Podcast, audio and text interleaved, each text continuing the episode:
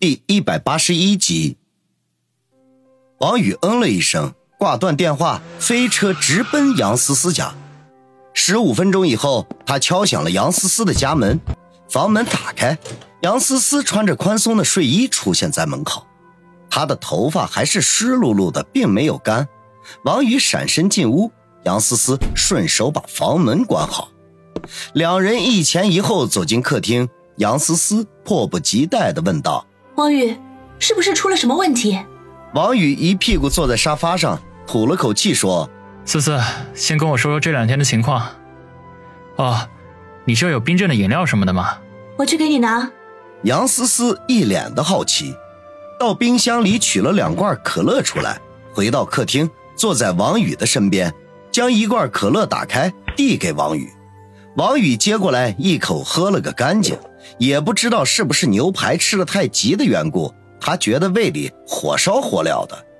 杨思思见他将一罐饮料喝光，便把第二罐也打开送到了他的面前，然后说：“这两天进展的不是很顺利，我们和鸿运那边刚刚接触就收到小道消息，说是先锋公司也在打鸿运的主意，而且最出人意料之外的是，先锋公司新来的经理竟然是苏晨的女儿。”嗯，苏晨就是苏氏集团的创始人，苏新之的父亲。我知道。王宇点点头。这完全超出了我们的计划之外。我们公司虽然注资是两千万，如果和一般的小公司竞争，还是有点底气的。可是和苏氏集团这个庞然大物相比，却是微不足道的。而且鸿运的老总也间接的表示，苏氏对他的公司志在必得。他即便有心想要与我们合作，也未必有这样的勇气。所以这两天我们多次去鸿运拜访，都没有什么结果。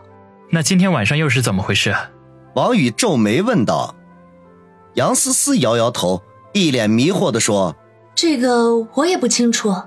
本来我们计划明天再争取一下，如果依然没有结果的话，就只能向你汇报，研究一下暂时改变咱们公司既定的方向。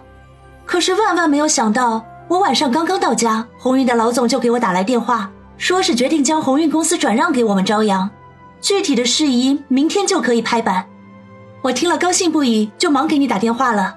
杨思思说到这里，眉头皱起，担心的问：“王宇，是不是这中间又出现了什么差错？还是你得到了什么消息？”王宇沉吟片刻，问道：“思思，你知道今晚我和谁一起吃的饭吗？”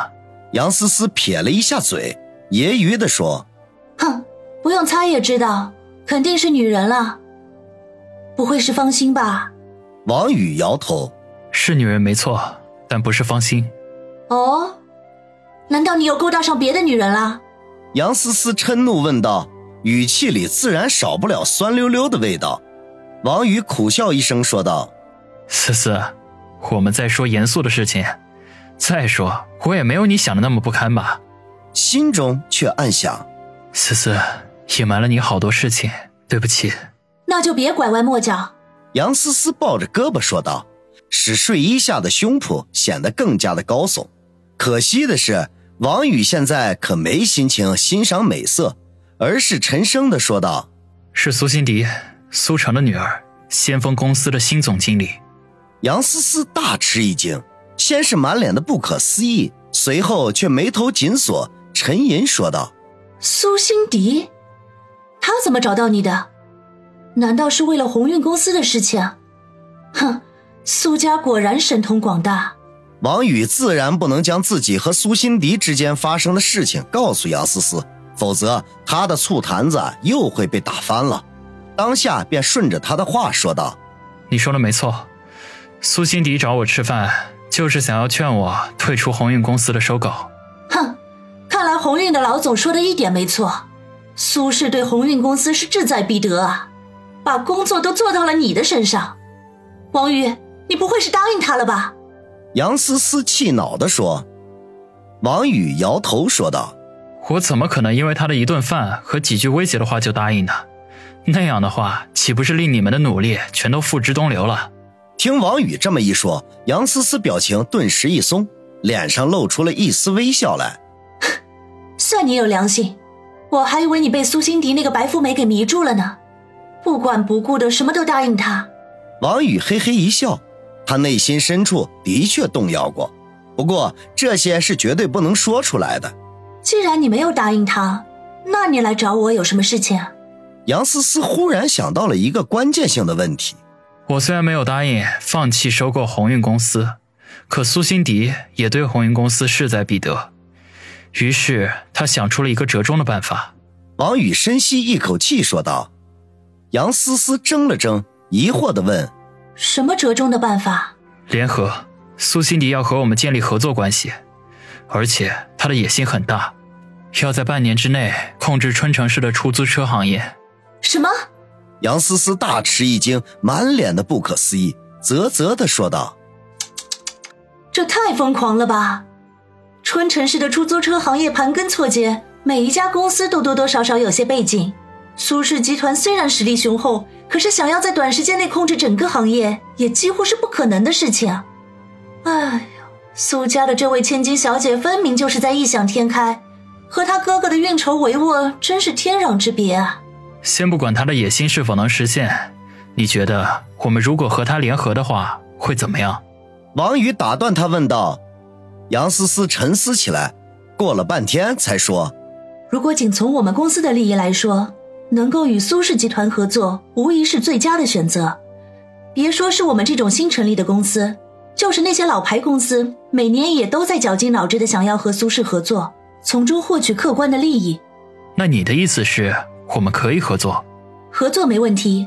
我就是担心这位苏大小姐会不会太过异想天开，万一出了状况，以她的身世背景，绝对可以全身而退，而我们却最可能万劫不复啊！杨思思担心的说道。可是话锋一转，不过富贵险中求，商人君逐利，任何一家大公司的崛起，都等同于火中取栗。我们想要快速的发展，与他合作是最快的捷径。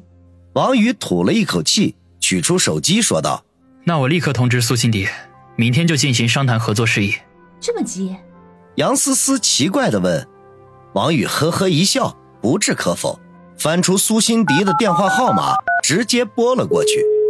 只响了一声铃，电话就接通了。话筒那头传来苏辛迪的声音：“王宇，没想到你这么快给我打电话。”王宇轻轻一笑说：“哈。”好事一早不一晚，我们已经商量好了，决定和你合作。明天上午我们就可以商量一下具体的合作事宜。爽快！这样，我这边马上召开会议，研究一下合作的细节。希望你方也做出一些相应的准备。我很期待我们接下来的合作。”苏辛迪说道，语气中透露出难以掩饰的喜悦来。好，希望我们合作愉快。”王宇笑道。“好，那就这样，我去准备啦，拜拜。”王宇挂了电话，吁了口气，转向一旁满脸好奇看着他的杨思思。思思，恐怕又要辛苦你了，我们这边也需要做一些相应的准备。杨思思没有立刻点头答应，而是似笑非笑的看着王宇，若有深意的问道：“大色狼，老实交代，你是不是和苏家这位大小姐也有什么不可告人的关系？”合作这么大的事情，三言两语就说定了。要是外面的人知道，恐怕根本就不会相信。